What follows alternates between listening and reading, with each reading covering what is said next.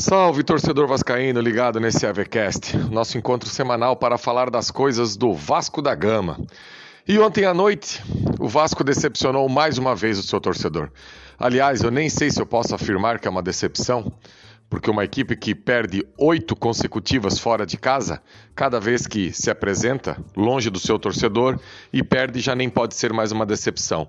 É só uma constatação da fragilidade dessa equipe e desse plantel. E hoje a nossa resenha por aqui é sobre isso, sobre essa derrota de ontem para o Cruzeiro e essa reta final aí de sete jogos que o Vasco fará daqui para frente. Se liga aí.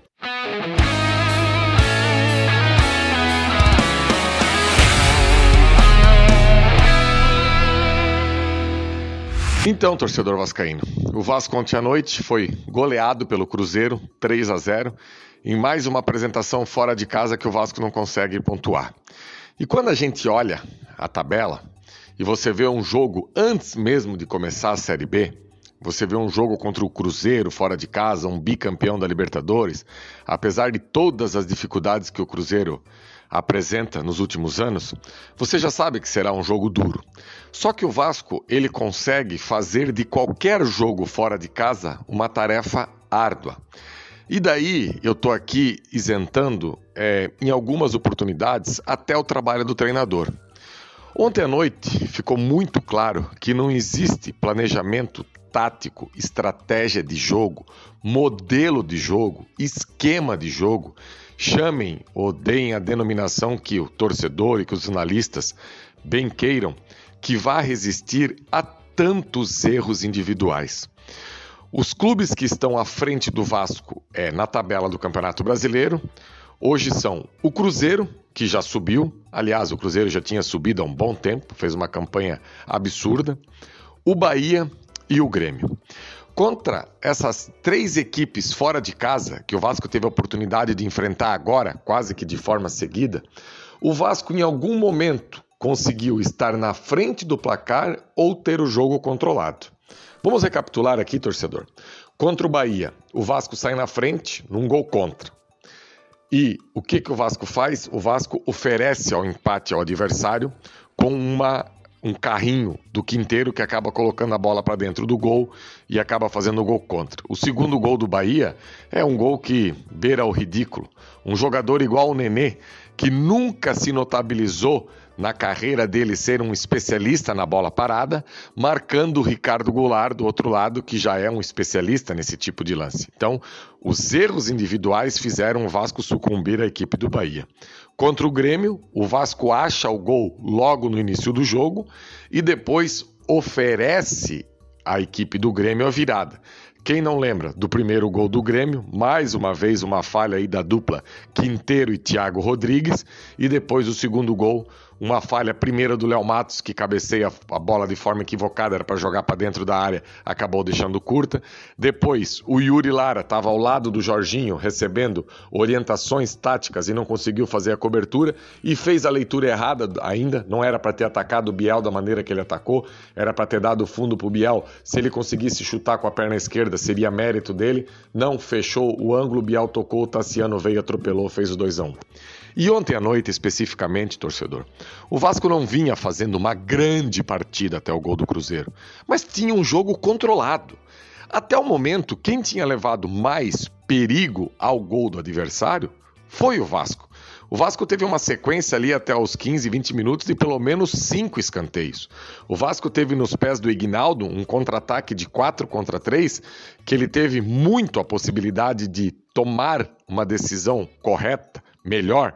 E o Jorginho, durante uma coletiva, logo que ele assumiu o Vasco, ele deixou claro que ele assistiu os jogos do Vasco e viu que o Egnaldo tinha muito problema nas tomadas de decisões.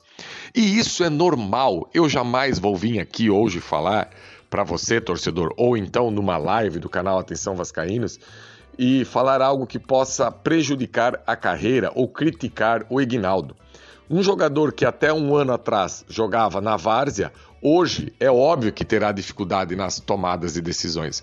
Só que ontem, por exemplo, isso acabou custando caro. E nesse mesmo lance, as opiniões divergem, eu achei pênalti claro no Ignaldo. É ele que toca na bola e o Rafael Cabral vem e atropela o Ignaldo. Enfim, mas o jogo estava controlado. Até o Cruzeiro fazer o gol, o Thiago Rodrigues era um mero espectador da partida. O Thiago Rodrigues ontem terminou o jogo, o Vasco perdendo de 3 a 0, e ele não fez uma única defesa durante o jogo, que qualquer goleiro de alto rendimento de sub-15 de uma base boa do Brasil não teria feito uma partida dessa também.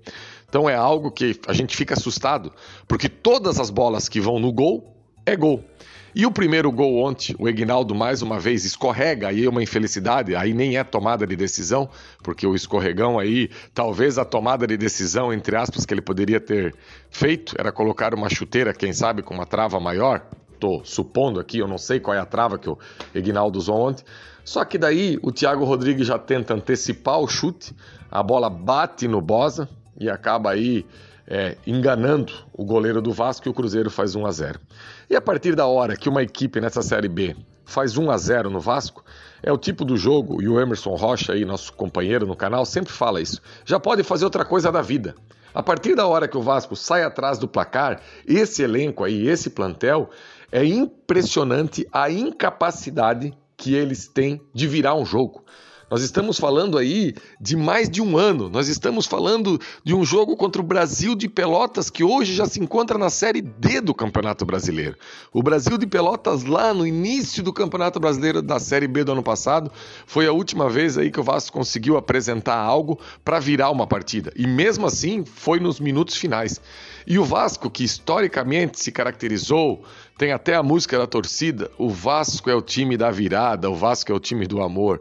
Esse Vasco, quando toma um gol, ele já pode ir para o vestiário e começar a projetar o próximo jogo.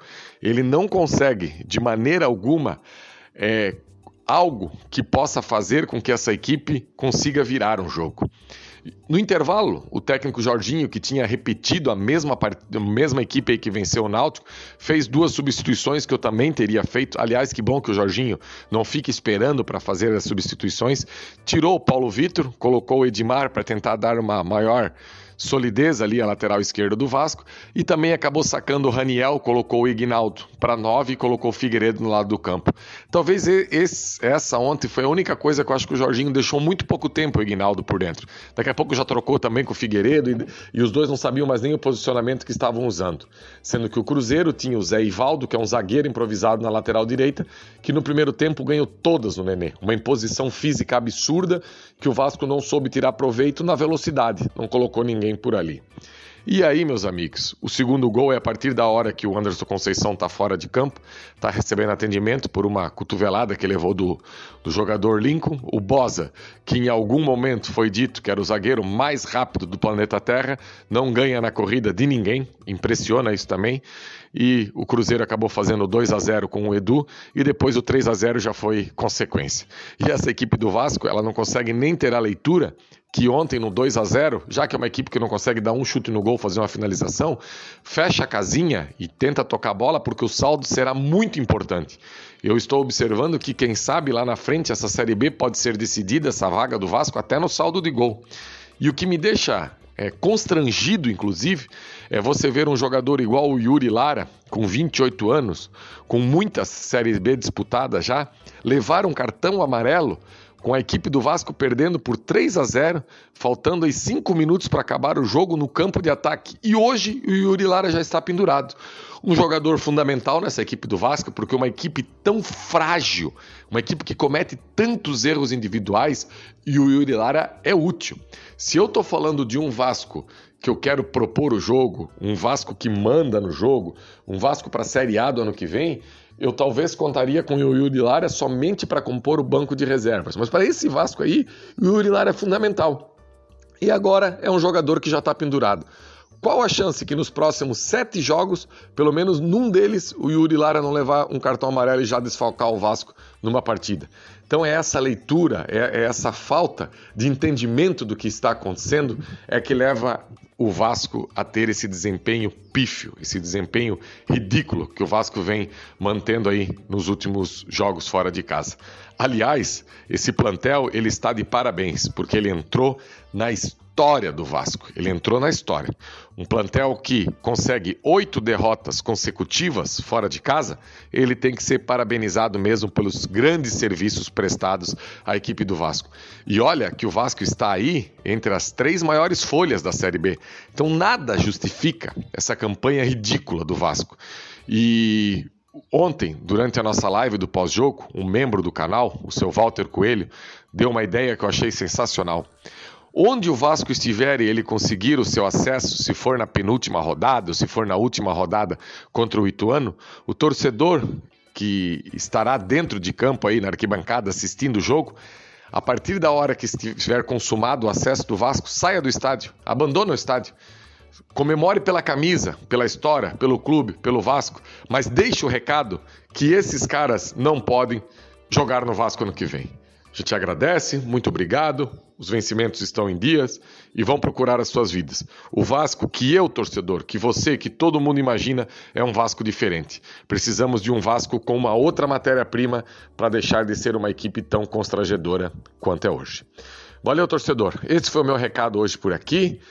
É, na medida do possível, sempre estou procurando interagir com vocês nas redes sociais. Sigam a gente nas redes sociais, o arroba avascaínos, o arroba gianfaísca1. E semana que vem a gente se encontra aqui no dia da decisão contra o Londrina, que será na próxima quinta-feira. Abraço, galera!